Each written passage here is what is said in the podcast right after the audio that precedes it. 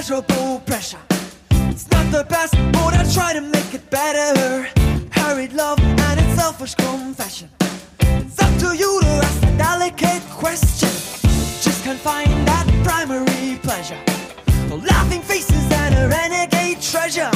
You say you wanna make my mind feel Hallo und herzlich willkommen zum Ringfuchs Podcast. Wir sind wieder da und heute reden wir über Wrestler, die uns peinlich waren oder peinlich sind. Und wir haben ein paar konkrete und aktuelle Aufhänger. Aber zunächst, ich bin der Marvin, wie immer an meiner Seite, der Jesper. Hi. Hi, ja, schönes Thema. Äh, ist mir erstaunlich viel direkt so eingefallen, ohne dass ich groß drüber nachdenken musste. Oha. Naja. Ich bin sehr gespannt, wen du da so hast. Aber ehrlich gesagt, könnten wir schon mal so ein bisschen die Schleife drehen und uns darüber Gedanken machen, ähm, wie das überhaupt kam, dass wir uns genau darüber auseinandersetzen. Und es ist ehrlich gesagt so, 2021 bewegt uns insbesondere ein Wrestler durchaus im peinlichen Bereich. Und das ist, so ehrlich müssen wir sein, Seth Rollins, Jesper. Ja, das ist irgendwie witzig, dass es uns beiden so geht. Hätte ich gar nicht unbedingt gedacht, aber tatsächlich sind wir uns da ja irgendwie einig. Und witzigerweise habe ich auch neulich gelesen, dass es ja noch ein paar anderen Leuten so geht. Aber tatsächlich, es geht mir ähm, tatsächlich nicht erst seit 2021 mit ihm so. Es ist schon eine ganze Weile bei mir so. Und bei Seth Rollins, das Schlimme ist ja, dass man den ja eigentlich ganz, ganz gut finden möchte. Ja. Ist ja kein verkehrter Wrestler und ist auch eigentlich am Mikrofon nicht schlecht. Aber was mich bei Seth Rollins wirklich nachhaltig fertig macht, ist, wenn er äh, sich einen neuen Charakter überlegt. Und er macht das immer auf diese billigst plakative Art und Weise, dass ich es echt kaum fassen kann, ne? Ja, wie er sich da immer und sagt, Ja, und jetzt ziehe ich mir dann noch einen knallbunten Mantel an und sage, ich bin der Messias. Und es ist halt einfach immer dermaßen simpel und über, überzogen. Und ich meine, dass man im Wrestling-Kontext sagt, irgendwas ist überzogen, ist ja schon eine, ist ja schon eine kleine Kunst. Ähm, aber bei ihm ist es einfach immer dermaßen simpel und schablonenhaft, dass ich es ganz unangenehm finde. Und ich finde, man merkt dann auch im Ring, dass er sich damit mir, mir ist das peinlich, weil ich immer das Gefühl habe, er fühlt sich damit selber absolut nicht wohl, wenn ich ihm beim, beim Reden zuhöre. Es wirkt ganz furchtbar gestellt. Es wirkt auch gar nicht, wie er sonst redet. Äh, und das nicht auf eine gute Art und Weise, sondern eben auf, als es wirkt wie drüber gestülpt. Und ich habe da ganz krasse Beklemmung, wenn ich ihm dabei zugucke. Es ist genau das, also was du sagst. Ich meine, er kommt jetzt, kam zwischenzeitlich mit so einem Napoleon-artigen Look daher und du denkst, okay, das ist jetzt schon ein bisschen weird.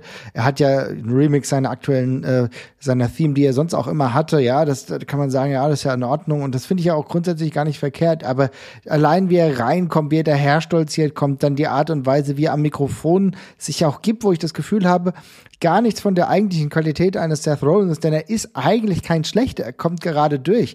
Auch komplett dünne Statements, so einfach nur, ich bin der Beste und so weiter und so fort und äh, krude Zusammenhänge entwickelnd äh, dafür, dass er jetzt sich einen neuen Kontrahenten ausgesucht hat. Ich finde, das hat vorne und hinten überhaupt keinen Fuß. Das, das Schlimme ist, er ist ja ein guter Wrestler. Ne? Am Ende, der kann mit jedem ein ordentliches Match haben. Das, das schafft er immer wieder. Und da habe ich Respekt davor. Aber leider, leider, leider ist das, was halt als Gimmick präsentiert wird, echt so, dass ich sage, oh, ich, krass, ich schäme mich hier gerade. Und darum geht es ja auch in der Sendung. Es geht Ja. im Endeffekt darum, dass man sich schämt, wenn man das einschaltet und denkt, oh, das ist echt, das hat so einen cringigen Moment. Und das tut mir auch leid, aber es ist einfach so. Also es sieht schablonenhaft aus. Du hast das perfekte Wort benutzt.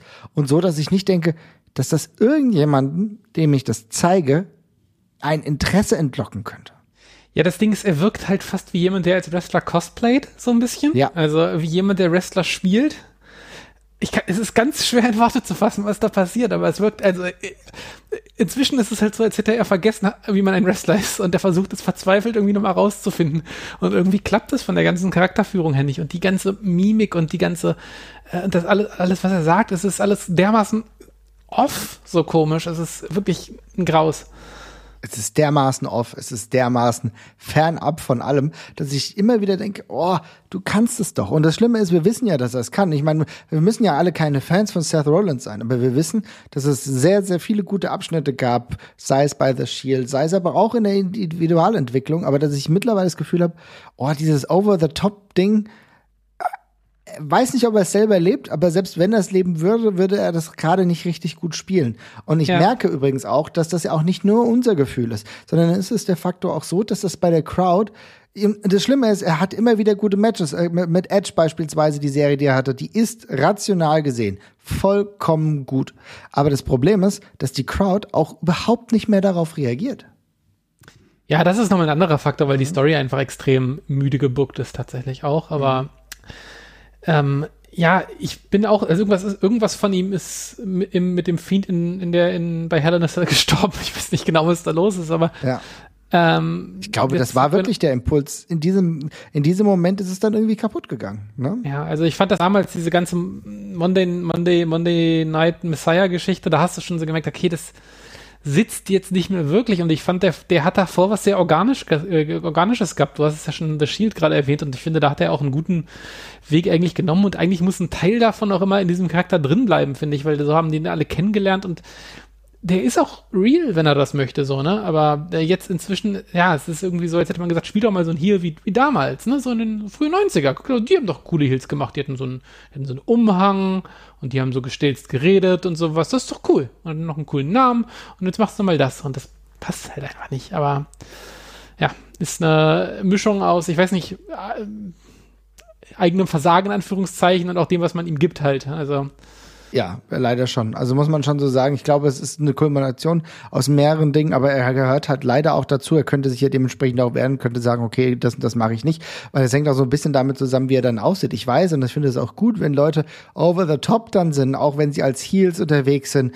Aber es ist alles ist zu schablonartig. Du nimmst ihm auch diese Sequenzen nicht ab, wo er dann als Heel sich versucht zu etablieren, wo er seine Gegner irgendwie beschimpft. Das nimmst du ihm nicht ab. Er kommt leider rüber wie ein Witz. Und das sorgt für mich für ein cringiges Gefühl, dass es in dem Moment so wäre, wenn jetzt jemand reinkäme und guckte, dass ich Wrestling gucke, äh, würde ich sagen, ja, äh, ich habe da aus Versehen drauf geklickt, weil es so peinlich ist. Und so geht's ja sogar weiter. Also ich meine, wir müssen äh, da leider den Stab über Seth Rollins brechen. Vielleicht seht ihr das anders. Dann schreibt auf jeden Fall mal bei uns in den Discord-Chat. Wir haben ja jetzt einen und da sind wir rege im Austausch immer wieder. Das finde ich immer eine super Angelegenheit, gerade auch zu aktuellen Themen. Also guckt da gerne mal rein. Wir, wir twittern auch gerne mal wieder den Link. Ähm, vielleicht können wir uns da ein bisschen austauschen, aber das ist ja nur eine Po- äh, Person. Äh, jemand anderes, ähm, da gibt es wahrscheinlich relativ viele. Ich habe mir viele aufgeschrieben. Wen hast du denn noch so? Ja, ich bleibe mal beim Aktuellen. Ähm, und das ist äh, einer von den Punkten, der mir, glaube ich, auch extra peinlich ist tatsächlich, weil ich weiß, dass ich das vermutlich, als ich äh, 13, 14, 15 gewesen bin, vermutlich sehr cool gefunden hätte. Äh, und das sind Carrion Cross und, und, und Scarlett äh, Bordeaux tatsächlich. Ähm, ich, äh, ich kann wirklich, also ich fand das ja von Anfang an grauenvoll, muss ich ganz ehrlich sagen, weil, also das, das, das, das Gimmick bedient meinen, mein, mein, mein, meine größte Hassmechanik im Wrestling, wenn nämlich Leute mit so einem, mit so einem Gimmick reinstolzieren, das im Grunde besagt, dass sie ganz Großes und Bösartiges mit der Welt vorhaben. Ja. Und der, die erste Frage, die ich mir dann immer stelle, ist, warum bist du dein Catcher geworden? Das ist jetzt wirklich, das ist doch wirklich, so. Ja. das ist, das ist wirklich, es ist, also ohne Scheiß, es ist leichter, US-Präsident zu werden, als es in der WWE nach oben zu schaffen. Insofern ist es wirklich ein sehr langer und blöder Weg.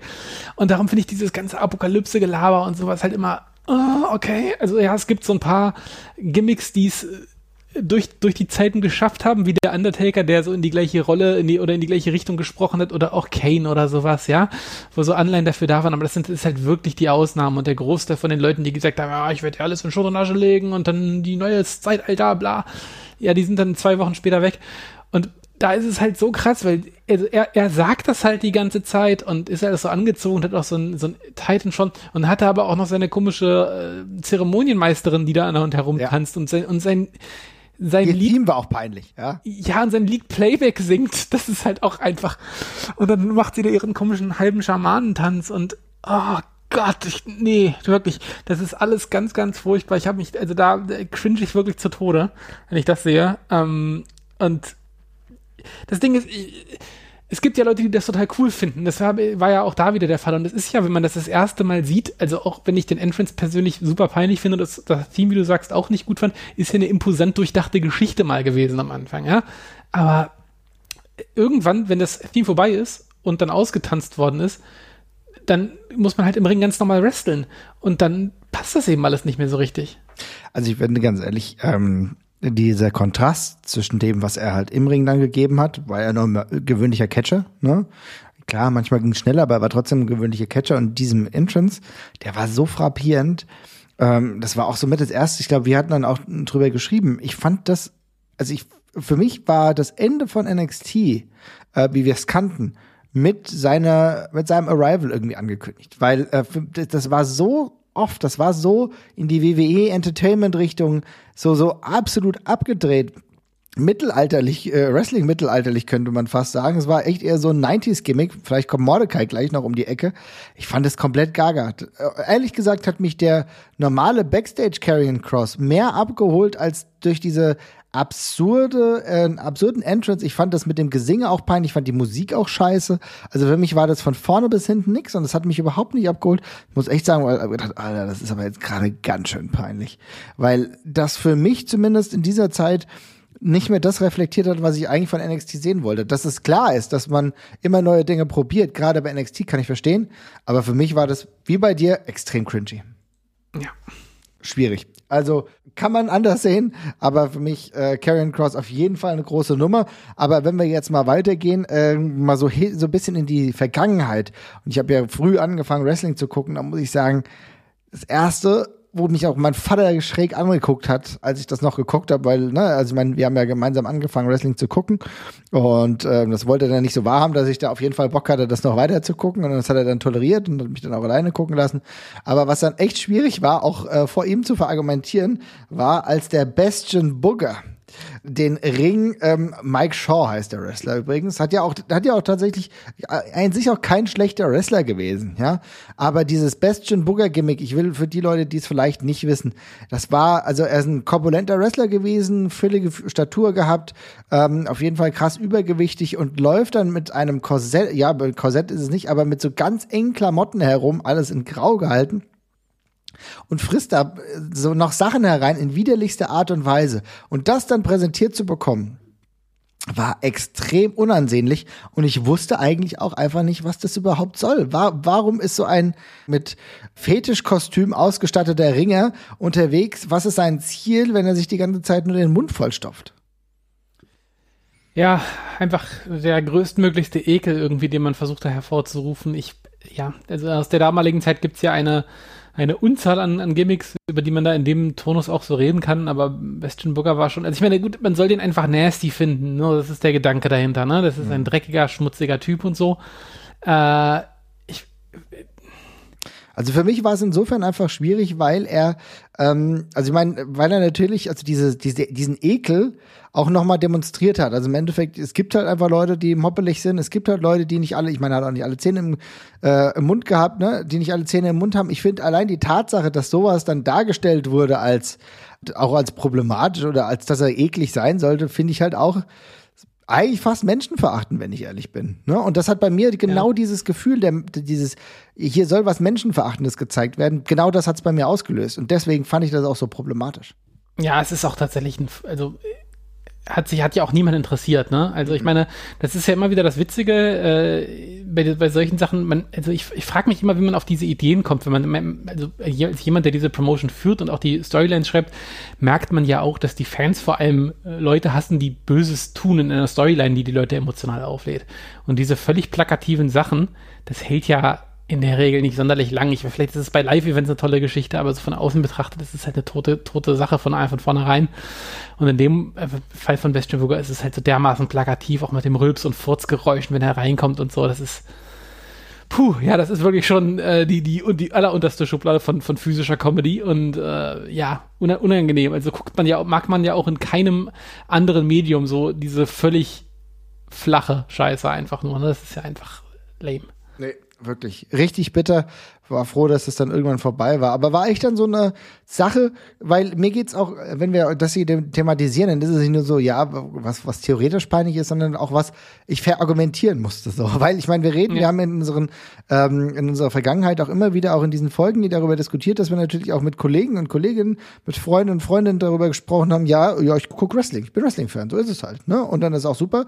Aber das ähm, auch bei meinem besten Freund äh, Manu, wenn der dann mal mitgeguckt hat, hat auch gesagt, ja, okay, also, oh, also das ist aber jetzt schon, ne? Und dann musst du irgendwie Argumente finden. Und da gingen mir halt einfach die Argumente aus. Ja, nee, kann ich völlig verstehen. Wen hast du nur noch? Oh, ich habe eine ganze Riege von Leuten aus dem Segment von schlechter physischer Comedy tatsächlich einfach, mhm. weil ich finde, also mit dem Körper lustig zu sein, ist halt eine Kunst. Nicht umsonst war Clown mal ein richtiger Beruf und so, ne? Ja. Und es gibt nicht so wahnsinnig viele Leute, die das gut können. Und es gibt aber sehr viele Leute, die in diese Rollen gesteckt werden und dann wahnsinnig rausfallen. Also es gibt so ein paar Beispiele an physischer Comedy, die sind auf den ersten Blick sehen die super easy aus, aber sie sind super schwer hinzubekommen. Zum Beispiel, dass jemand einen Wutanfall bekommt. Wenn man das gut macht, dann ist das super lustig und man kann sich wahnsinnig drüber amüsieren, wie lustig sich die Person rumwälzt und wie die von links nach rechts klappt. Das ist aber alles, wenn man, wenn man es genau hinguckt, ist das ein sinnvoll getimtes ein sinnvoll getimter Akt, der da passiert. Ne? Man gibt den, einzigen Körper, den einzelnen Körperbewegungen auch genug Zeit zum Atmen, sodass die Leute auch verstehen und äh, was da passiert und dass es auch die, die einzelnen, dass sie die einzelnen Bewegungsabläufe erkennen können. Und andere, die fangen einfach an, wie wild dran rumzuzappeln. Und jemand, ich kann, ich kann ihr dafür auch nicht böse sein, weil sie ist auch in diese Rolle gesteckt worden und war eben sichtlich nicht da, wo sie hingehört, aber das war so Alicia Fox, ähm, die immer ganz viel mit so Wutanfällen im Ring gearbeitet hat und sich dann ja. so ganz kindlich verhalten hat äh, und dann wütend rumgestapft ist und sowas und hat das aber auch alles immer viel zu schnell und viel zu überhastet gemacht. Und das wirkte immer so wie Laientheater, so wie ganz, ganz schlechtes Laientheater. Wenn jemand sagt, ich drehe jetzt hier mal durch auf der Bühne und sowas. Und es hat immer ganz furchtbar beklommen gemacht, einfach nur. Und ich, ich kann ja nicht böse dafür sein, weil das ist was, was man, was man lernen muss und wofür man auch ein Talent haben muss, ja. ja.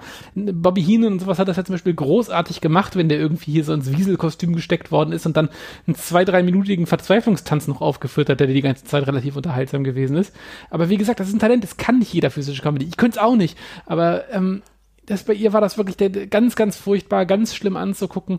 Ähm, man hat auch gemerkt, dass das Publikum ja gar nicht rechtzeitig reagieren konnte, weil sie da auch von einer Aktion zur nächsten gewetzt ist, so ganz getrieben.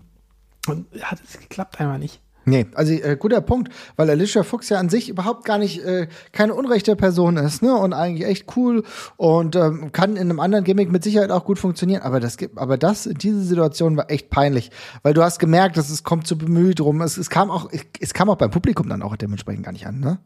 Ja, also das war, das, das war einfach gar nichts. Es gibt auch noch eine ganze andere Riege von Wrestlern, bei denen das auch der Fall ist. Also ich habe jetzt gar kein ganz konkretes Beispiel, aber ich finde auch so Wrestler, die so Verrückte spielen, machen das in der Regel eher ein bisschen peinlich. So, also ich, George the Animal Steel ist zum Beispiel, ist natürlich eine Ikone in dem, was er getan hat, aber wenn man sich das anguckt, ist das auch schon eher unangenehm und, ja, und, ja ein bisschen drüber. Ähm, und, äh, Verzeiht man mit der Zeit so, ne? Weil man sagt, okay, ja, das ist irgendwie schon genau, ein Witz geworden. Oder ja, so, hakt, hakt man dann halt ab, aber auch bei so einem Festes oder sowas, das ist halt so, puh, die unterste Schublade von dem, was man mit dem Körper machen kann, so ungefähr, um lustig zu sein. Und das, das nicht mal gut. Und davon gibt's halt sehr, sehr viele Beispiele. Es ist aber eben auch, wie gesagt, das ist halt was, was, also wenn man mal Comedians oder sowas in einem Podcast zuhört oder, oder Stand-up-Comedians, mhm. ja, die äh, darüber reden, wie stolz sie drauf sind, mal einen coolen Sturz hingekriegt zu haben in der Serie, der toll aussah und sowas. Da merkt man schon, das ist halt was, was man lange, lange üben und, und, und wo man auch ein Gespür für das Timing entwickeln muss und sowas. Und äh, Wrestler werden, glaube ich, einfach sehr oft in diese Rolle gesteckt und ich bin mir sogar überzeugt, die Leute, die das gemacht haben, vermutlich gedacht, die tun zum Beispiel Festes damit einen Gefallen, weil er muss ja auch nur die Darstellung die Zunge raushängen lassen und sonst nicht viel tun. Ähm, aber das ist super schwierig, da eine gute Körpersprache zu entwickeln, die auch noch witzig ist und unterhält. Und das ist bei ganz vielen dieser Gimmicks, glaube ich, so, dass die Leute einfach leider nicht können. Fest ist auch ein sehr gutes Beispiel. Also der heutige Luke Gallows, unangenehm. Ja. Unangenehm. Und äh, ich bin froh, dass ich zu dieser Zeit ein bisschen weniger Wrestling geguckt habe, als das Gimmick so groß war. Aber ich hätte es auch eher befremdlich gefunden, muss man sozusagen, ja. Ja. ja. Also hm. ich glaube, es ist auch vor allem eine Frage des Selbstvertrauens, weil ähm, ich glaube, das Wichtigste, wenn man sowas macht, ist ähm, die Ruhe zu haben und die Gewissheit, dass man einfach Sachen, die man gemacht hat, eine Geste oder so, dass man die atmen lässt und nicht gleich die nächste hinterher schiebt. Sieht man ja auch oft bei Wrestlern im Ring, wenn die nervös sind, dass die Move nach Move nach Move rausfeuern auf einmal so und so komisch verketten die ganze Zeit. Man braucht halt ein Selbstvertrauen, um Sachen zu machen und die im Raum stehen zu lassen eine Weile. Und das ist, glaube ich, bei physischer Comedy, könnte ich mir vorstellen, wenn man die macht, dann denkt man oft so, äh, fuck, ich habe jetzt gerade nur eine Sache gemacht, das bringt ja nichts und die Leute reagieren gar nicht sofort. Das muss ja irgendwie noch was nachschieben. Und das macht es halt immer schlimmer. Das ist so eine komische Kettenreaktion. Und aber das ist halt ein Expertenfach tatsächlich. Ja, ja, ja, ist, ist definitiv richtig. Also wenn ich jetzt davon mal weggehe, von dieser physischen Form, aber generell einfach dieses, ja, wie soll ich sagen, Schamgefühl hatte, weil es mir ernsthaft peinlich war, äh, nehme ich nochmal ganz kurz so den Weg in die ähm, Aktualität, Fassaktualität.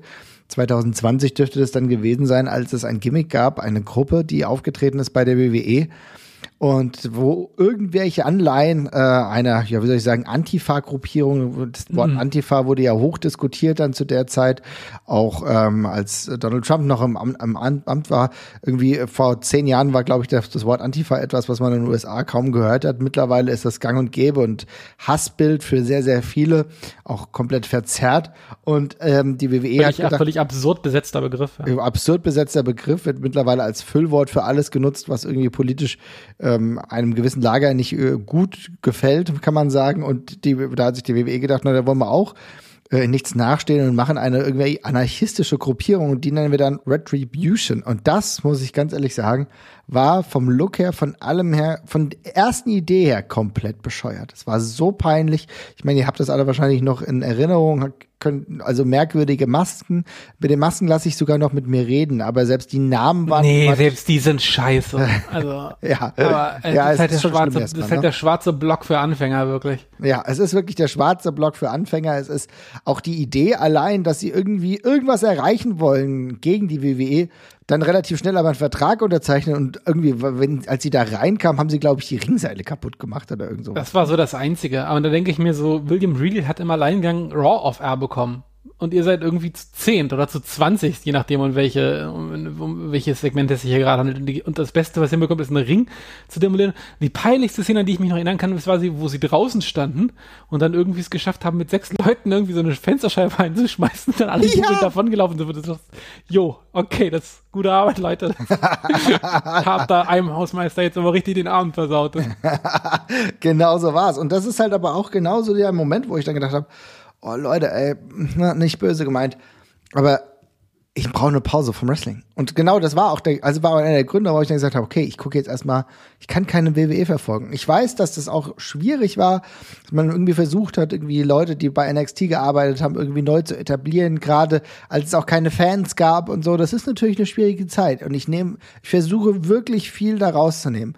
Aber bei allem Respekt, die Masken sind scheiße. Die ganze Idee. äh, Es gibt auch keine revolutionäre Idee dahinter. Es gab nichts, wo du sagst, okay, was passiert da jetzt? Und, äh, und was wollen die jetzt? Es gab ja gar, gar keinen klaren Plan, außer dass sie sich gefreut haben, wenn sie dreimal hintereinander den Ring demoliert haben. Haben sie sich wie Kindergartenkinder gefreut, wo ich mir auch denke, ja, was wollt ihr denn? Wollt ihr WWE zerstören? Warum unterzeichnet ihr dann einen Vertrag? Also es ist auch logisch in sich gar nicht schlüssig gewesen. Nee, also auch von Anfang an nicht durchdacht. Und wenn man sowas macht, dann braucht man eben.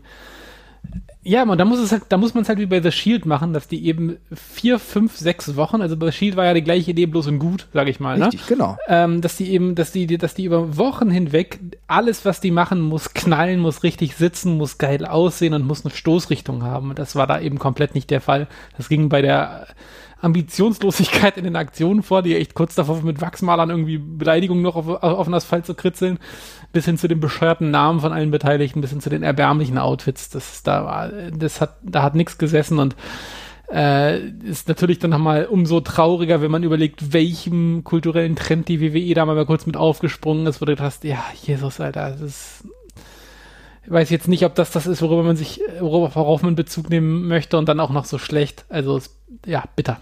Es war tatsächlich sogar auch ein bisschen ein Grab für einige Wrestler, muss man auch sagen. Ne? Ja, also ich weiß nicht, da, da ist eigentlich, ist, also hätte man jetzt auch nicht unbedingt gedacht, dass äh, ausgerechnet Donovan Dijak einer von den NXT-Lern ist, die im nirgends, äh, im Niemandsland landen, oben im Main Roster, aber ja. Ist echt so, ne? Also man muss dann schon sagen, okay, ich meine, jetzt gerade wurde Retribution offiziell, glaube ich, eingestampft, aber es ist natürlich schon so, dass da sehr, sehr viele im Nirgendwo verharrt sind. Wie du gerade gesagt hast, Donovan Dijak, äh, der ja auch eine ganz gute Matchserie, war jetzt nicht total unbekannt, ähm, mit dem einen oder anderen äh, NXT-Talent hatte und wo du sagst, okay, da ist, ist ja viel dahinter, aber das ist halt einfach richtig, richtig bitter. Und mal gucken, was die jetzt äh, leisten. Aber man muss schon sagen, dass für einzelne Wrestler das halt eigentlich eine verlorene Entwicklungszeit war. Ja, das ist auf jeden Fall so. Wen hast du noch so? Ähm, ja, ich schwenk mal auf was anderes um, weil es gibt ja auch noch Leute, äh, die am Kommentatorenpult sitzen und ich finde, da ist- gibt's auch, da gibt es, da klafft es auch teilweise extrem auseinander. Ähm, ich fange mal mit jemandem an, den ich eigentlich per se äh, gar nicht so schlimm finde, und das ist Michael Cole. Ähm, aber es ist ja irgendwann vor so ein paar Jahren hat es ja angefangen, dass Michael Cole ähm, weitestgehend, ich glaube, inzwischen ist es wieder ein klein bisschen besser geworden, Ja, aber eigentlich nur noch, in, nur noch in, nur noch in diesen Versatzstücken reden durfte. Und man dann irgendwie von einem Déjà-vu zum nächsten äh, geschlittert ist als Zuschauer. Also da gab es ja auch Zeiten, da, wenn er noch einmal geschrien hätte, it's Boss Time, wenn Sascha Banks rauskommt, da wäre er aus dem Fenster gesprungen. Ne? Und The Big Dog ist hier. Und es hat sich aber bei jedem Wrestler gab es diese zwei, drei Sachen, The Lunatic Fringe, bei wow, denen die ganze Zeit. Es. Und es hat sich einfach alles wiederholt und wiederholt und es klang auch immer so in die Sätze, wo du gedacht hast, okay, das, da kann jetzt ein, da muss jetzt ein schneller Satz kommen, es ist gerade Hektik da, aber nein, der Satz muss schnell erzählt sein, aber es muss noch The Lunatic Fringe mit rein. Und ach, das hat das hat einfach, ich konnte das auch nicht ignorieren, weil das, da ist man so drüber gestolpert die ganze Zeit. Und man hat auch teilweise gehört, dass er halt so nicht redet. Man hat halt wirklich gehört, dass ihm jemand im Ohr sitzt, so. Ganz furchtbar unangenehm. Also dann auch kein Vorwurf an ihn, weil das, ich kann mir, also den Job, ich kann mir das überhaupt nicht vorstellen, wie das geht, dass man live kommentiert und neben einem oder im Ohr hat man jemanden, der einem sagt, was man sagen soll, was komplett gegen den eigenen Sprachduktus geht. Ich würde komplett durchdrehen. Ähm, aber also das Endprodukt war auf jeden Fall mittelschwer grauenvoll. Es ist im Endeffekt heftig, wie lange und auch wahrscheinlich immer noch er diesem ja Horrorkonstrukt ähm, anheimgefallen ist und dass sich da offenbar immer noch nicht gewehrt hat, dass ihm mal jemand, ähm, beziehungsweise, was heißt ja nicht irgendjemand, sondern, sondern das ist am Ende Vince McMahon, der ihm die ganze Zeit da reinschreit und das ist unauthentisch. Es ist nicht authentisch. The Viper. Ja, und äh, irgendwelche dummen, dummen Aussagen. Es ist ein bisschen besser geworden. Er hat mit Sm bei SmackDown mehr kreative Freiheiten. Er hat jetzt einen anderen Partner. Äh, Pat McAfee, der ihm da sehr, sehr gut hilft. Das ist alles geil. Aber man muss halt trotzdem sagen, ähm, seine Kommentatorenleistung, die ist mit der Zeit leider nach unten gegangen. Jetzt geht's wieder und das hat natürlich auch immer wieder so Hochphasen gehabt, denn am Ende muss man ja sagen, ist ja ähm, Michael Cole kein schlechter Kommentator und das haben wir gemerkt, als wir ähm, gesehen haben, dass er beispielsweise das UK Tournament, ähm, WWE UK Tournament mal kommentiert hat. Da war er Feuer und Flamme, da hat er ganz, da hat er mehr Zeit gehabt. Das hat natürlich Vince McMahon eh gar nicht interessiert, was da überhaupt stattfindet. Ja, und dann hat er sehr viel kreativen Spielraum gehabt, hat sich selber ähm, mit auseinandergesetzt, wer ja die Wrestler sind und äh, da wusste er, glaube ich, sogar damals, ich, ich, glaube, das dürfte er gewesen sein, der gesagt hat, ja, es ist Tommy End, der da reinkommt, ja. Es war halt noch, als er als Tommy End mit Tommy End reingekommen ist, nicht mit Alistair Black, ja. Mhm. Aber das, also äh, man hat gemerkt, er hat sich wirklich selbst damit auseinandergesetzt. Aber das war zwischenzeitlich echt schlimm. Und wenn du schon bei Kommentatoren bist, muss man ja auch sagen, dass es ja bei anderen auch der Fall war, dass die Leistung merklich nach unten und auch in eine extreme Cringe-Richtung gegangen ist. Und Jerry the King Lawler kann man 2021 auch keine mehr verkaufen und nicht nur 2021. Der war Mitte der 2000er schon komplett cringe, immer noch mit seinem Puppies-Ding, so, wo du gedacht hast, okay, jetzt ist der Käse wirklich gelaufen und er ist also wirklich, also Boomer ist da noch milde gesagt. Ja. Ja, das ist tatsächlich so. Und ich, es gibt auch, äh, du, Lawler hast du gerade erwähnt, davon erkenne ich auch immer so ein bisschen Anleihen bei, ähm, bei, bei Corey Graves teilweise, finde ich. Ja, leider. Ähm, der eben auch diese gezwungene, das ist witzigerweise das, was manche einfach nicht gut rüberbekommen, dass, dass wenn Kommentatoren eine Meinung dazu haben zu Wrestlern, und manchmal merkt man eben einfach sehr eindeutig, dass das also natürlich ist das nicht ihre Meinung, ist ja eine Rolle, die sie da ausfüllen, aber manche können das einfach absolut nicht gut rüberbringen. Das finde ich bei Corey Graves auch immer ganz furchtbar äh, klaffend, wie er eben so sagt, ja, das ist, ist doch super, dass sie das macht. Sie ist einfach nur klug äh, im Ringen, wenn sie sich komplett schlecht verhält. Und äh, das wird bei ihm immer dermaßen gestelzt und irgendwie daher, dahergelabert, dass es ah, auch immer sehr unangenehm. Also ich finde, er hat äh, witzigerweise, was er super, was bei ihm super gut sitzt, ist halt eigentlich die Intonation. Stimmlich ist der, ist der super und hat eine tolle Kommentatorenstimme eigentlich. Aber dem geht komplett jede Natürlichkeit ab und das, da stolper ich auch jedes Mal beim Hören leider drüber. Ja, leider. Es ist auch, ja, Corey Graves haben wir ja bestimmt in früheren Podcasts auch mal als äh, positives Moment äh, gehabt, wo du sagst, ja, das hört sich anders an, das ist frisch, das ist was anderes. Ähm, insofern, dass man ähm, auch no, noch mal neu zuhört, wie es jetzt gerade bei Pat McAfee vielleicht der Fall ist. Aber auch da, es geht in die falsche Richtung. Ich glaube tatsächlich, dass es kontraproduktiv ist, dass Vince McMahon sich da immer noch relativ viel Zeit nimmt, um anderen Leuten ins Ohr zu brüllen gehört auch dazu, zu äh, den Dingen, bei denen ich hoffe, dass sie irgendwann in der WWE abgeschafft werden. Lass die äh, Kommentatoren, die zum großen Teil gar nicht schlecht sind, auch einfach ihren Job machen und dann wird es besser. Aber es ist tatsächlich einfach auch cringy. Und wenn wir jetzt von den Kommentatoren wieder wegkommen, dann habe ich ne, ich habe echt eine extrem lange Liste und versucht das mal ein bisschen ähm, einzudampfen. Aber dann würde ich sagen, kommen wir mal ganz kurz auch zu schlimmen Sachen in der WCW. Denn natürlich gab es immer in der WCW cringige Sachen, ja, immer so ein bisschen peinliche Sachen, aber Wrestle Crab ist für mich jetzt nicht genau das Gleiche so, ne? Also ich meine, Nee. ich fand, es gab auch Wrestle Crab Sachen, die fand ich dämlich, was weiß ich, Glacier oder irgendwas.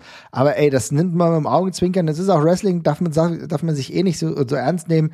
Kein Ja. Drama. So. Aber es gibt halt Sachen, die, da habe ich echt gedacht, ah, okay, Leute, was soll das? Und was mir wirklich auch wehgetan hat und ähm, wo ich wirklich gedacht habe, wow, jetzt muss ich mal ein bisschen Abstand davon gewinnen, war die Sache, als Ed Ferrara ähm, Oklahoma gespielt hat. Oklahoma, wer kommt daher? JR. Das war in den 2000ern, glaube ich. Es gab ja dann immer so ein bisschen Beef, Ed Ferrara und Vince Russo, die von der WWF weggegangen sind hin zur WCW, dort im Booking unterwegs waren, im kreativen Bereich. Und das Schlimmste, Ed Ferrara, also aka Ed äh, Oklahoma, hat sich halt über die Erkrankung von JR lustig gemacht. Und das hat jegliche Barrieren gesprengt, fand ich. Ja, also das ist auch so ein Ding, wo ich mich frage, wer zum Teufel ist denn da die Zielgruppe? Also ist denn, ist denn, ist denn JR so ein wichtiger Charakter im anderen Programm, dass man sich darüber lustig machen muss und dann auch noch denken kann, dass das, dass das, dass das, das Publikum toll findet? Das ist das eine der Hassfiguren aus der anderen Promotion? Ja, eigentlich nicht, ne? Also da gibt's ja irgendwie deutlich offensichtlichere Ziele, sage ich jetzt mal einfach an der Stelle. Ähm, ich habe ich auch nie verstanden. Also diese ganzen, diese ganzen, also man kann ja irgendwie so, man kann ja so shootig angehauchte Sachen und auch Disses kann man ja machen, aber dann doch bitte so, dass das halt irgendwer versteht auch und dass das irgendwie zumindest den, einen, gewissen, einen gewissen Hass vom Publikum auch bedient zum Beispiel. Ja, es gibt also keine Ahnung, wenn man sich irgendwie über äh, Stone Cold Steve Austin lustig macht oder sonst irgendwas, dann weiß ja jeder, warum man das tut, aber ich meine, also JR ist nun wirklich für niemanden das Problem. Niemanden. Und das ist ja das Ärgerliche. Wenn du dich über Stone Cold lustig machst, überlegen wir mal, wie sich die WWF, was ich auch schon nervig fand, aber das hat immer einen anderen, das hat ja einen anderen Drive über Gilbert, beziehungsweise äh, über Gilbert, dann über Goldberg lustig gemacht, ne? Es ist alles okay. Dann machst du dich aber über jemanden lustig, bei dem du sagst, ja, der steht aber on top of, of the company und du, machst dich jemandem, der nicht on top steht, dann noch bezüglich seiner Krankheit lustig. Das ist komplett niveaulose Scheiße. Wie immer im Comedy bist du safer und fährst besser damit, wenn du dich an den Obrigen irgendwie lustig machst und nicht an denjenigen, die irgendwie halt nicht weit oben stehen. Fand ich komplett zum Kotzen. Muss ich auch sagen, habe ich gedacht, okay, Leute, WCW, ich konsumiere vieles und ich habe mir vieles angeguckt. Und ähm, ich gebe auch Vince Russo immer so ein bisschen Kredit, aber das ging für mich einfach zu weit. Und das fand ich, fand ich erbärmlich und da habe ich mich geschämt für. Ich habe mich ernsthaft geschämt. Das war nicht mehr cringe, ich habe mich ernsthaft geschämt. Ja, ich hätte tatsächlich auch noch was anderes aufgeschrieben. Da ist die WCW auch von betroffen, aber nicht ausschließlich. Aber da gibt es sehr viele Momente von, aber die gibt es noch sehr viel häufiger woanders. Und das ist dieser übersexualisiert Oh, ja. Backstage-Skits tatsächlich. Also vor allem, wenn irgendwie männliche Wrestler von irgendwelchen Frauen verführt werden. Und äh, ja, also äh, das ist halt das ist auch wieder so eine Sache, dass da sind wir wieder bei der gleichen Geschichte wie vorher, da, dass man dass man es darstellt, dass jemanden wirklich verführt, das auch äh, da gehört eine gewisse Schauspielkunst auch zu, dass man den Leuten die Leidenschaft und die Lust halt auch abnimmt und das klappt im Wrestling wirklich ausgesprochenermaßen gar nicht die ganze Zeit so. Es sind wirklich immer ausgesprochen unangenehme gestellte Skits, wo ein Mann meistens in Wrestlinghose und eine Frau in ihrem äh, und auch ähnlich skimpy Wrestling Outfit sich gegenüberstehen und irgendwie so tun, als würden sie sich attraktiv finden und dabei irgendwie reden wie zwei kaputte Roboter. Und dann gibt's danach noch irgendeine Szene, wo sich die Frau den BH richtet und dann sollen wir davon ausgehen, dass die miteinander geschlafen haben. Und das ist, äh, also ohne Mist, ich finde das, oh Gott, ich habe mich da, das ist äh, auch keine von diesen, keine von diesen Szenen hat jemals was Positives getan für Nein. mich. Also es ist doch nicht, selbst in den, in den, selbst wenn das mit Leuten war, die ich cool fand oder sonst irgendwas, es ist einfach immer unangenehm. Ich will das nicht sehen. Ich meine, auch allein die Implikation davon, dass sie das alles an ihrem Arbeitsplatz machen, die ganze Zeit ist auch schon so geil, ja. Du hast irgendwie so ein Sportteam mit 30 Leuten und ständig ist da irgendjemand, ja, das ist ganz unangenehm und auch einfach nie cool rübergebracht, mal ganz abgesehen von den ganzen äh, zu verachtenswerten Implikationen und dem und der, der Misogonie, die da auch teilweise mitschwippte, äh, schwappte, müssen wir, da müssen wir gar nicht drüber reden. Äh, aber ja, so viele unfassbare Momente. Mein Lieblingsmoment davon übrigens, auf den möchte ich nochmal ganz kurz Bezug nehmen. Mir wurde neulich dieser Clip bei, bei YouTube wieder vorgeschlagen, das war bei TNA. Äh, da, da, Angelina Love hatte, hatte Sex mit einem Referee in der Dusche. Und dann ist der Referee danach aus der Dusche gekommen, übrigens auch schon wieder fertig als Referee angezogen. und dann kam Angelina und in der, da war dann eine Reporterin mit Mikrofon im, im, im, in, in der Kabine, die schon ganz schockiert gewartet hat und gesehen hat, oh, jetzt kommt der Referee aus der Dusche, da muss ja was passiert sein. Und dann kam Angelina, äh, Angelina Love raus auch bereits wieder in ihrem Wrestling-Outfit, also hat sich unter der Dusche auch schon wieder angezogen, kam raus und hat dann der Reporterin gesagt, ins Mikrofon, dass sie das nicht erzählen darf. Und da war ja auch ein Kameramann. Also das ist, Wow, das ist ja richtig das bitter. ist Ach du je, ach du je, wow, das ist ja, oh, das habe ich zum Glück nicht mitbekommen, aber das macht es nicht besser. aber ganz wunderbar. ehrlich, ja, aber all- alles ja? schlimm von. Ja, es war alles schlimm von, aber ehrlich gesagt finde ich, man könnte schon darüber nachdenken, das alles nochmal ein bisschen aufzubauen, beziehungsweise äh, den größeren äh, Dreh nochmal zu machen, denn was im Nachhinein halt extrem peinlich generell war. Und gerade wenn wir heute, wenn ich heute, weißt du, gar- keine Ahnung, wir machen hier den Podcast, wir reden viel über Wrestling. Ich rede sowieso viel über Wrestling. Ich rede äh, viel mit Arbeitskollegen und Kolleginnen über Wrestling. Und dann gibt's natürlich immer wieder die Frage, ne, warum guckst du es und was findest du so gut und so weiter und so fort.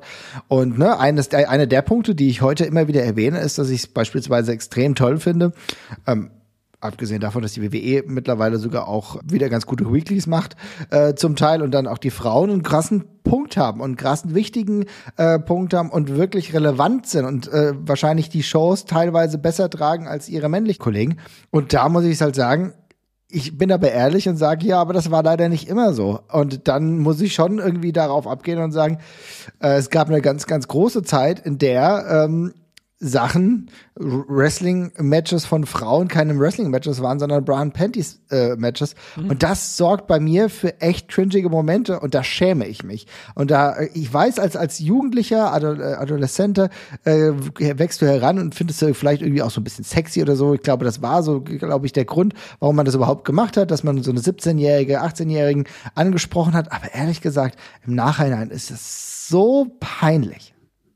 Ich habe das Ding ist halt, also ich ich ver verstehe das schon, ne? das sind Bild, bildhübsche Frauen, äh, die da, die sich da in Kleiden und sowas, aber ich konnte davon auch, ich habe davon nie irgendwas sexy gefunden, weil ich halt dieses ganze Gejohle, was dann eben zwangsläufig passiert von dem Publikum, das ist ja reißt einen dann ja spätestens als jemanden, der das vielleicht auch erotisch findet, ja auch komplett raus. Richtig, ja. Insofern hat mich das immer doppelt befremdet, weil ich auch dachte, okay, wer, für wen passiert denn das da gerade? Also gut, okay, die in der Halle schreien ein bisschen. Vielleicht ist jetzt der Stripclub-Effekt, dass man es da gut findet.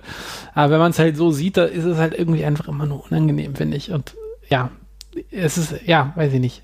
es kam auch nie als in diesem Zirkel als ernsthaft vor. Das finde ich halt Ja. auch so, ne? Also ich meine, es war noch nicht mal in diesem Zirkel, man, wenn man sagen könnte, die haben das mit Liebe und mit Hingabe oder irgendwie gemacht und das irgendwie, irgendwie smart aufbereitet, dann könnte man ja irgendwie sagen, okay, das wirkt heute peinlich, aber in diesem Zirkus, in diesen fünf Minuten hat es gut funktioniert. Aber selbst das hat's ja nicht mehr, weil sich selbst bis auf Jerry Lawler jeder drüber lustig gemacht hat und jeder nur gedacht, oh Gott, das schon wieder. Und oh mein Gott, und im Endeffekt war es halt so ein Break zwischen zwei großen Matches. Ne, oder zwischen zwei wichtigen Erzählungen waren das irgendwo, wo selbst Leute wie Luna Vachon zum Teil, die eine richtig gute Wrestlerin, eine richtig geile Athletin war, dann irgendwann sich BH-Sachen anziehen musste und dann irgendwie äh, Brown Panties Match machen, machen musste. Und wenn wir dann auch mal heute gucken, wie Beth Phoenix beispielsweise diese Zeit ähm, auch diskutiert und darüber spricht und sagt, dass das für sie auch demütigend war und sie als Wrestlerin komplett merkwürdig gecatcht hat, äh, als sie dann auch gezwungen wurde, obwohl sie eigentlich einfach eine Wrestlerin ist. Da muss ich halt auch sagen, das war nicht nur aus meiner Sicht irgendwie peinlich und beschämend, sondern halt auch in, in diesem Status, was es den Frauen gegeben hat, extrem peinlich. Ja, das ist völlig korrekt. Deswegen, ich muss das da hier nochmal mit reinnehmen. Ich meine, ihr kennt da wahrscheinlich unsere Haltung zu, aber es war tatsächlich etwas so, bei dem ich mich heute in Retrospektive noch viel mehr, äh, hier, Wrestling-Crap-Gimmicks, whatever, da lachen wir drüber und dann kannst du sagen, ja, das ist auch, Wrestling nimmt sich da nicht so ernst. Aber das ist halt etwas, wo man sagen muss, die allerwenigsten sind daraus irgendwie erwachsen und haben gesagt, okay, geil, die, äh, die zeigt immer ihre Brüste im Fernsehen, so eine Wrestlerin will ich auch werden. So. Nee, das ist Ja. halt alles vorher und später entstanden. Wir können froh sein, dass es halt den Break gab und dass dann, oder beispielsweise Wrestlerinnen wie Sascha Banks dann gesagt haben, ja, das fand ich jetzt nicht geil, aber ich habe Eddie Guerrero gerne gesehen und wollte dann so werden, wollte das mit einleiten. Aber es ist schon schwierig. Insofern musste ich noch mal ganz kurz erwähnen. Ja. Aber wenn wir schon bei Gimmicks auch mit Frauen sind, dann muss ich auch leider noch mal zur WCW und muss über einen Wrestler sprechen, bei dem ich denke, dass es, glaube ich, nie unser aller Lieblingswrestler geworden wäre und auch nie war. Aber es war jemand, der beispielsweise in Japan große Erfolge hatte, der bei FMW unterwegs war, der bei ECW sehr erfolgreich war, dort auch den World Title gehalten hat. Und dann mit dem äh, World Title, kann man schon fast sagen, zur WCW gegangen ist, und zwar Mike Awesome. Mike Awesome ähm, ist ein großer Wrestler gewesen, für die, die ihn nicht kennen, also groß in seiner Stämmigkeit, hat tolle Matches mit Masato Tanaka gehabt. Toll, das sage ich jetzt, weil sie hart waren, weil sie glaubhaft erzählt wurden, aber am Ende auch ich immer hoffen würde, dass heute sowas nicht mehr passiert, weil sie in eine Härte geführt wurden, die auch, glaube ich, niemandem wirklich gut getan hat. Aber er hat ein Gimmick bekommen im Jahr 2000 und irgendwann musste, irgendwie musste man ihn einführen und das Gimmick, was er hatte, war der Fat Chick Thriller, Mike Awesome. Kannst du dich daran noch erinnern? Ja, da kann ich mich noch dran erinnern. Also ich war ja nie der größte Mike Awesome-Fan, aber das, das, hätte ich jetzt auch, das hat er auch nicht verdient. Das ist auch ein, ein Fehlschlag von, von einem Gedanken für ein Gimmick tatsächlich, dass man sich halt auch fragt, so, was passiert da bestenfalls, ne? Also ich meine, warum, warum gibt man den Leuten was, wo man von vornherein ja weiß, das ist eine komplette Sackgasse, aber ja, das äh, war eine der schwierigeren Auswüchse der WCW, ja sicherlich auch einer der berüchtigten Drecksgimmicks, die sie tatsächlich hatten. Ja, auch insofern, man äh, kann versuchen, das jetzt ein bisschen zu erklären. Der Fat Chick Thriller war im Endeffekt ein Gimmick, bei dem er äh, nicht nur an der Seite von voluminösen Frauen unterwegs war, die ihn zum Ring gebracht hatten. Allein das, wenn er ein kleines Fetisch hätte, wäre das nicht so dramatisch gewesen. Ähm, aber kann ja jeder machen, ist ja okay. Wer vielleicht könnte man, hätte man theoretisch sogar auch positiv aufziehen können. So von wegen, ja, ich mag eher füllige Frauen, alles gut. Und du hättest sogar das positiv aufziehen können. Da gibt's ja immer Wege. Es gibt immer zwei Wege, wie du das, in welche Richtung du das äh, tragen kannst. Aber das Ding ist, er hat dann ein Fieder-Gimmick gehabt. Das heißt, er hat Frauen immer mehr zu essen gegeben. Und ehrlich gesagt, das ist ein Versuch einer Erzählung eines hochkomplexen psychologischen Vorgangs, dem Wrestling nicht gerecht wird. Du bekommst es nicht hin, die Problematik des Feedens im Wrestling zu erzählen. Ja, das, das ist tatsächlich richtig, ja. Ja, und deswegen, tut mir leid, das war wirklich sehr, sehr peinlich. Ich weiß noch, meine Oma noch gelebt. äh, und zwar war das immer so, dass ähm, die Oma die erste war, die äh, Premiere hatte. Also ich habe sie ein bisschen bequatscht, ne, weil ich dann so gesagt habe, hier, ne, ich, keine Ahnung, der Heimatkanal, der, da laufen gute Sachen, das habe ich tatsächlich gesagt. Ne? Ich gesagt, hier, da laufen gute Sachen, du guckst doch gerne Volksmusik und so weiter und so fort und dann werde ich Wrestling gucken. Und äh, gesagt, getan, Oma war da auch äh, dankbar dafür und ich war dann auch dankbar, dann konnte ich immer Wrestling gucken. Aber ich musste dann halt dementsprechend auch oben, Oma hat oben gewohnt und haben wir dann, habe ich das dann geguckt nachts und dann kam die irgendwann mal rein und sieht dann, dass, äh, was da passiert. Und dann war schwierig, das zu erklären erklären, äh, dass das ähm, ja jetzt ja nur ein Gimmick ist und irgendwas. Ich, ich wusste ja selber auch noch nicht genau, was da passiert. Also, da, weißt du, das sind dann wirklich reale Momente, wo du ertappt wirst und denkst, ah, ich weiß nicht, ja. mir ist es auch selber gerade unangenehm. Ja, das kann ich nachvollziehen. Ja. was hast du noch? Ähm, tatsächlich habe ich, also ich habe mir aufgeschrieben, eigentlich alles mit Tanzen. Ähm, ich finde ja Tanzen vor großem Publikum aber vor Publikum, was nicht fürs Tanzen gekommen ist, finde ich ja irgendwie immer relativ grauenvoll. äh, ich, ich, mir, geht das ja, mir, geht das auch mit Chile dann so, dass ich jedes Mal so denke, so, ich, also das ist auch so eine Sache, wo ich einfach nicht verstehe, was ich da empfinden soll in dem Moment. Wenn da jemand so, ja, da sind tanzen jetzt 20 Mädchen für 10 Sekunden und dann geht es weiter mit Sport. Und ich denke mir so, hä, was, hä? Ich, vielleicht muss man dafür Amerikaner sein, um das schätzen zu lernen, aber ich, ja. Ähm, aber das, beim Wrestling ist es ja genauso, weil das ja auch oft dann so, also das, der, der, der, der Tanz ist ja dann irgendwie auch oft so auch an den Höhepunkt eingebettet. Ja, da, mhm. zum, nach dem Match wird getanzt. Und äh, ich weiß, es gibt Beispiele davon, wo das im Wrestling auch mal funktioniert hat, sei es mit, mit, mit Too Cool oder sonst irgendwas oder mit Naomi, die das ja auch sehr, sehr cool macht als Entrance. Das stimmt, weil sie es auch wirklich äh, gelernt hat, du merkst das. Ja, und das sieht ja auch alles cool aus und ist ja ein richtig cool durchdachter Entrance und das Theme sitzt auch, also da überhaupt kein Hate. Ähm, aber ansonsten bei allem anderen ist es beim Tanzen immer so eine Sache. Das ist schon eher immer sehr grenzunangenehm. Es ist grenzunangenehm, ist ein sehr guter Ausdruck. Es gibt einen Moment, also ich finde es äh, immer peinlich. Ähm, ich fand das auch damals bei Too Cool irgendwie wow, schwierig. Also ich muss sagen, irgendeinen kleinen Softspot hatte ich, weil ja. ähm, Manu, ähm, wie gesagt, mein bester Freund, mit dem wir dann, mit dem ich auch auf der Wrestling zusammengeguckt habe, der war aus irgendeinem Grund großer Too Cool Fan. Ne? Ich habe keine das Ding Ahnung. ist, das, das, ja. ja, aber das Too Cool, aber das, das, das, das Too Cool Ding war ja auch insofern witzig, weil ja auch im Grunde der Subtext so ein bisschen war, dass der Tanz quatschig ist und blöd ist, ja, dass es, dass es einfach nur, dass es drei Vögel sind, die das machen, oder ein, Ja. ein, ein, ein, ein, ein Monster und zwei Vögel, Genau. die da, die da so, die da so ein bisschen rumhampeln. Und das sollte man ja nicht gut finden. Aber die Tänze, wo man dann, wo man immer das Gefühl hat, okay, ich sollte, es sollte mich jetzt eigentlich gerade mitreißen, das ist die schlimm. Das stimmt. Wo's, äh, wo ich sage, was immer wieder im Match teilweise gut funktioniert, ähm, das sind, also wenn es eh äh, ein bisschen Dance-Offs- Comedy das ist gut. geil. Ne? Ja, Dance, Dance-Offs, Dance-Offs gehen klar. immerhin, immerhin habe ich das rausgehandelt.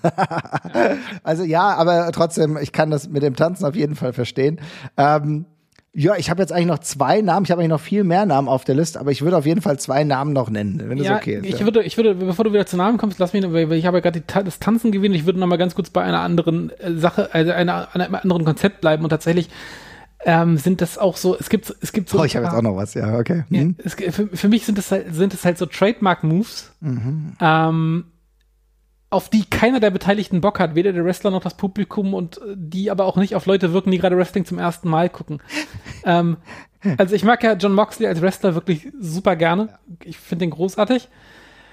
Aber diese Rebound Lariat-Geschichte, die der macht, Ja. das, für wen macht er die? Wir haben das alle 20.000 Mal gesehen. Ja. Und es sieht von Mal zu Mal schlimmer aus. er fällt jedes Mal so mit einem Schneckentempo in die Seite, wo ich mir auch denke, das sieht auch eher so, äh, mal das jetzt wieder. Und der Bewegungsablauf ist dermaßen holprig, dass auch jemand, der Wrestling zum ersten Mal bei dem Ding, der das Ding zum ersten Mal sieht, auch nicht sagt, boah, geil, sondern eher fragt, was war das denn? Und davon gibt es eine ganze Reihe von anderen Sachen. So in, ist schlecht angesetzte Submission Moves, also muss man auch sagen, Submission Moves haben es ja heutzutage, finde ich, deutlich schw schwerer. Ne? Wir wissen, ich, ich glaube, es wissen einfach inzwischen deutlich mehr Leute, wie ein guter Submission Move aussehen. so, dass, die auch so, definitiv. dass die auch so aussehen können, als würden sie wehtun direkt. Ähm, und dieses ganze Lasche, ich halte mal jemandem den Fuß fest, das fliegt eben 2021 größtenteils nicht mehr, ne? Ähm, und ja, das, das, wenn man das heutzutage sieht, ich, also mich, das sind so Sachen, die reißen mich inzwischen halt auch raus, ne? Wenn ich halt so sehe, okay, der springt halt jetzt wieder den gleichen Move genauso unambitioniert wie immer oder Jo, das ist ja mein geiler Headlock. Das wäre cool, wenn du zumindest dein Gesicht irgendwo berühren würdest, aber feel free, ne? Jeder, jeder wie er mag. Ja. Ähm, das zieht mich halt inzwischen echt raus und ich habe auch das Gefühl, das ist halt allen immer unangenehm, weil das, man versucht sich ja, man versucht sich ja ins Wrestling reinzusteigern und das zieht dann halt an den Haaren wieder raus quasi.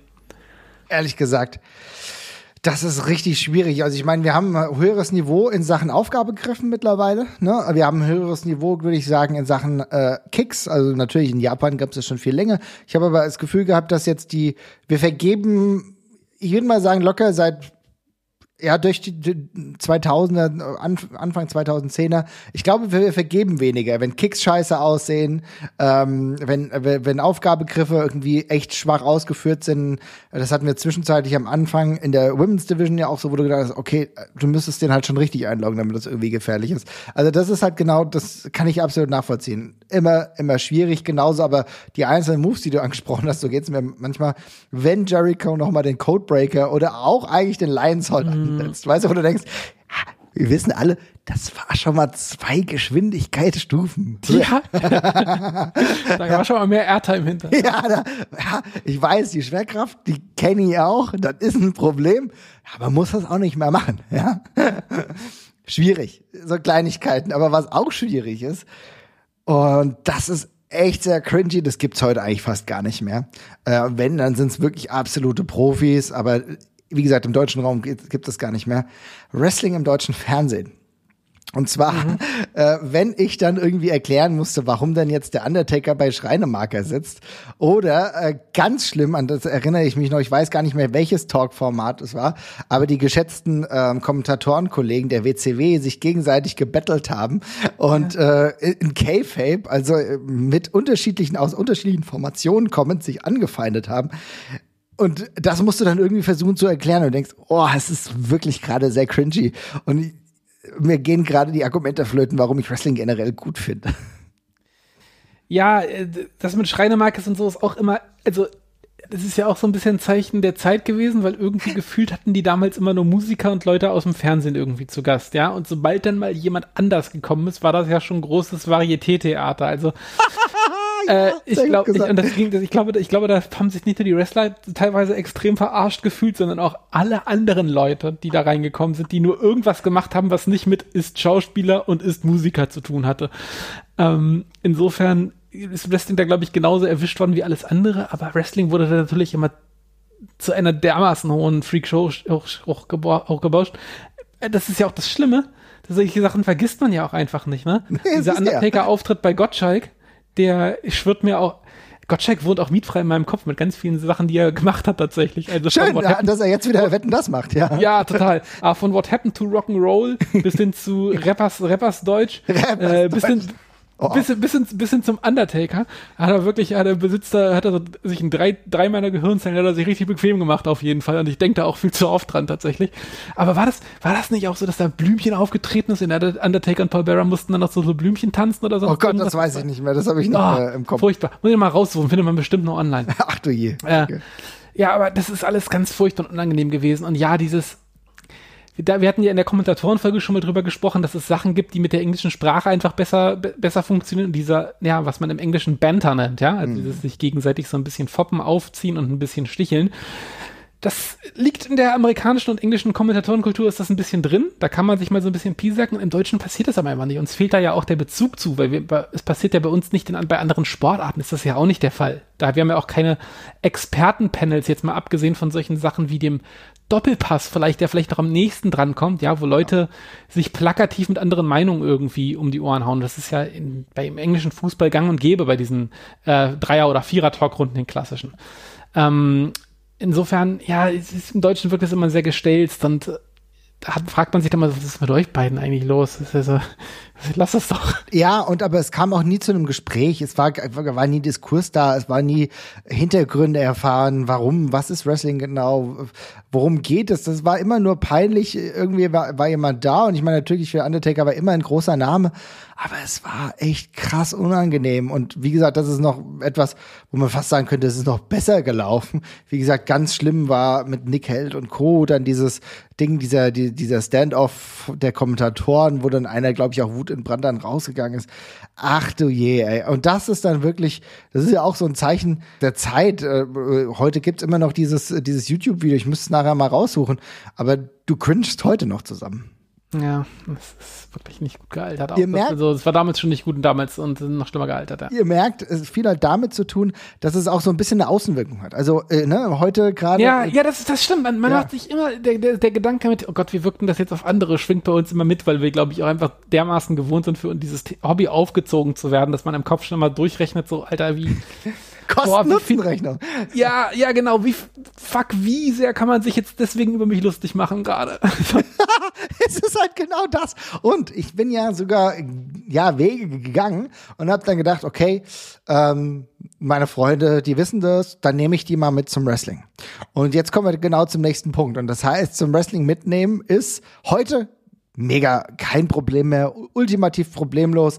Ich habe mal nachgeguckt, spätestens so Ende 2004, Anfang 2005 konnte ich Wrestler, äh, konnte ich meine Freunde mit zum Wrestling zu WXW nehmen. Das ist manchmal dann immer noch so ein bisschen absurd, wenn man dann Leute wie Hate sieht, die nichts und dann Leute da einführt, die jetzt irgendwie nichts mit Gothic irgendwie ein bisschen zu tun haben. Aber das, du wächst rein und du hast so viel Talent, du hattest so viel Einfluss mit Chris Hero und anderen und auch vielen guten deutschen Wrestlern oder auch europäischen wie Double C. Jeder hat es dann verstanden und selbst diese Hardcore-Sachen hat man verstanden. Aber ich hatte das auch schon ein bisschen früher gemacht. Und da muss ich sagen, aber da wird's echt schwierig. Und ehrlich gesagt, als Martin Nolte da aufgetreten ist, das war so die frühen 2000er, 2001, das konnte ich schwer verargumentieren. Und ehrlich gesagt, so der absolut der Punkt, wo ich heute noch gefragt werde, ob es diese Person noch gibt, weil da weder das Körperliche stattgefunden hat, weil Leute kannten natürlich Wrestling aus dem Fernsehen und haben halt gesagt, ja, also im Fernsehen, gut, Wrestler, der muss was darstellen, hat vielleicht ja, es ist gebräunt, bestimmt muskulös und stellt zumindest was dar. Und ich konnte Leuten nicht erklären, warum Sigmaster Rapper Wrestler ist. Abgesehen davon, dass ich noch nicht mal den Leuten erklären konnte, was dieser Name überhaupt bedeutet. Ja, total. Also ganz viel bei diesen Punkten. Also jetzt mal gar nicht auf die Personalie per se bezogen, aber ähm, dieser, also das ist ja allgemein auch immer ultra unangenehm, wenn man jemanden halt mitnimmt zu was, was man selber cool findet und äh, Wrestling geht halt sehr lang, ne? Und es ist halt nicht alles so selbsterklärend und dann äh, ist es halt immer, man möchte ja Begeisterung auch entfachen und, und das, Posi das positive Erlebnis bestärken und dann kommen ja Sachen, wo man halt selber, wie du schon sagst, so denkt, boah, ja, den muss ich jetzt auch nicht unbedingt sehen oder das Team finde ich jetzt auch extrem scheiße das ist, oder das Match wird bestimmt kacke und steht man dann, kann eben so sagen, ja, äh, können wir noch ein Bier holen gehen, oder? Das wird, das wird später bestimmt besser. Wird, wird, wird besser, wird besser. Aber ähm, ja, ich glaube, wir haben halt immer diesen, diesen Betrachtungswechsel auf den, aufs Wrestling, dass wir immer immer mit, mit, einem, mit, mit, mit einem Ohr quasi so schon mithorchen, wie gefällt's dem anderen und wie, was könnte peinlich sein, so, ne? Weil man ja es gewohnt ist, dass man das so, ja, so ein bisschen kuratieren muss, damit das, damit es den Leuten auch gefällt, tatsächlich. Mhm. Und ähm, darum denkt man, macht man schon immer so ein bisschen Abstriche im Kopf, wenn irgendwas was kommt, wo man denkt, so, ja, das wird vermutlich eher nicht so praller ankommen. Und ich meine, es ist ja so, dass man, je, je nachdem, wo man hingeht, ist ja klar, ne? Also, dass ich jetzt beispielsweise, wenn ich zur ACW äh, gehen würde, da weiß ich, da kommen irgendwie ein bisschen cheesigere Gimmicks und so, ne? Und da muss man dann vielleicht auch ein bisschen Erklärungsarbeit leisten oder kann es nicht, wo du sagst, tut mir leid, ich habe auch keine Ahnung, warum die Person so heißt und es erschließt sich mir nicht, aber wir müssen das jetzt hier gerade einfach mal akzeptieren. ich meine, das ist alles wirklich viel, viel besser geworden. Aber äh, manchmal ist es halt besonders cringy. ja. Hast du denn noch jemanden? Weil eine Person habe ich tatsächlich noch. Nee, dann schieß raus. Ich habe keinen mehr, den ich unbedingt noch nennen muss. Ja, um, dann, muss ich, dann hau raus. Dann muss ich leider sagen, und zwar Hulk Hogan. Und äh, zwar ist es so, dass Hulk Hogan, klar, wir kennen ihn alle, das ist ja die enigmatische Figur des Wrestlings und die Ikone des Wrestlings. Aber es ist tatsächlich so, dass er in den Folgejahren, äh, in denen er nicht mehr regelmäßig aufgetreten ist, ja durch sehr, sehr viele Peinlichkeiten, auch wenn die WWE versucht, das eigentlich zu negieren oder das gar nicht darzustellen, aufgefallen ist. Und ähm, auch das ist natürlich etwas, wo man heutzutage sagen muss, ja, äh, sei es äh, dieser komische Videoskandal, Sexvideoskandal, sei es Ausführungen, die er getan hat, die sich ähm, äh, ja als rassistisch entpuppt haben. Äh, das sind alles Dinge, wo sehr viel von Hulk Hogans ja, wie soll ich sagen, Aussagen, Mechanismen irgendwie negativ aufs Wrestling übergegangen sind, wo ich sagen muss, ich schäme mich oder ich habe mich zwischenzeitlich sehr für Hulk Hogan geschämt, weil der trotz, trotz der Tatsache, dass es so viele andere Wrestler gab, zwischenzeitlich einer derjenigen war, die allein immer noch im medialen Fokus standen. Ja, auf jeden Fall. Also ich finde, der hat eben auch ähm, relativ lange noch im Privatbereich das Bild dieses ja verrückten ich sag jetzt mal zugegucksten, nicht im Sinne von wirklich zugeguckt, sondern halt durchgedrehten, ne, wie Wrestlers aus den 80ern halt noch weiter äh, fort und fortgetragen tatsächlich. Ähm, das ist, das geht halt schon über Peinlichkeit hinaus. Es war ja wirklich teilweise extrem verachtenswert, was er von sich gegeben hat und ist ja auch allgemein eine eher schwierig bewertende Person inzwischen tatsächlich auch. Aber ähm, ja, ist auf jeden Fall für die Außendarstellung äh, schwierig gewesen. Also gerade auch blöd halt, dass das für ganz viele Leute so der einzige Undock-Punkt äh, gewesen ist an Wrestling. Weil die kam dann immer noch, es kam ja immer die Frage, catcht Hulk Hogan und catcht der Undertaker noch. Und der einzige Name, den sie dann kennen, ähm, fällt eben durch so einen Kram dann eben auf, ist natürlich auch nicht so pralle. Ähm, andererseits habe ich auch immer das Gefühl, die Leute denken sowieso, dass alle Leute, die in den 80ern berühmt waren, total durchgedreht sind. Insofern ist vielleicht der Schaden noch überschaubar. Interessanter Punkt. Vielleicht messe ich dem zu viel Gewicht bei. Also, wie ja. gesagt, ich fand es halt bei Hulk Hogan schon krass, ne? Äh, weil es gab eine Zeit, in der man das sehr wohlwollend begleitet hat. Ne? Es gab Hogan Knows Best, wo er dann, ja, weißt du, wo du gesagt hast, oh ja, Hulk Hogan, er ist immer irgendwie noch ein ganz lustiger Typ oder so. Ne? Also ich meine, weil diese Show ihm jetzt nicht wirklich geschadet hat, würde ich sagen. Ganz im Gegenteil. Der hat vielen seiner, äh, seiner, ja, wie soll ich sagen, seiner Freunde irgendwie noch geholfen und selbst seinen Kindern, alles in Ordnung. Aber das, was danach passiert ist, diese ganzen Skandale, äh, das war schon irgendwie etwas, wo ich sagen muss, oh, es ist peinlich und ehrlich gesagt ist es etwas, was dem modernen Wrestling-Fan zum allergrößten Teil heute noch so geht. Schauen wir uns an, äh, als er zuletzt bei WrestleMania wieder aufgetreten ist. Die Buhrufe konnte selbst die WWE nicht rausschneiden. Also es zeigt sich deutlich, dass wir auch einen Wandel innerhalb der Fanszene haben, wo gesagt wird, ja, dieses, diesen Teil dieser Geschichte gab es, aber ehrlich gesagt haben wir da keinen Bock mehr drauf. Nee, kann ich, kann ich auch völlig nachvollziehen tatsächlich. Also du, ist auch ein valider Punkt, den du ansprichst. Also ähm, da ist es fast schon ein bisschen so ein Glück, dass äh, manche Leute dann eben auch schon so groß sind, dass sie gar nicht mehr unbedingt zum Wrestling dazugehören und das kann ich irgendwie im Kopf dann ganz gut wegschieben. Ja. ja. Also insofern, ich glaube, wir haben jetzt ein paar Namen auch genannt, auch Ja. hoffentlich genügend Hintergründe geliefert. Ja, und ich habe ich hab nicht schon wieder Lust, über Alexa Bliss und The Fiend zu reden. Das habe ich oft genug gemacht, aber das ist natürlich auch sehr peinlich. Aber Oh. ja, ich glaube, ansonsten haben wir schon einen, einen, einen, einen bunten Schwenk erzählt. Und ich glaube, da kann man auch, bin mal auf die Comments gespannt. Ich bin, bin mir sicher, da hat jemand auch noch mal ganz andere Geschichten, die er nennen kann. Ich habe ganz viel vergessen, glaube ich. Super, jetzt habe ich natürlich wieder Bilder im Kopf, aber ich glaube, das führen wir zu anderer Zeit aus. Mein Lieber, es hat mich gefreut. Wie gesagt, kommt in den Discord-Channel. Wenn ihr uns einen Gefallen tun wollt, dann liked uns bei Spotify, drückt auf Folgen oder macht mal ein positives Review bei Apple. Das würde uns sehr freuen und dann hören wir uns ganz bald wieder. Ne? Bis dann, tschüss.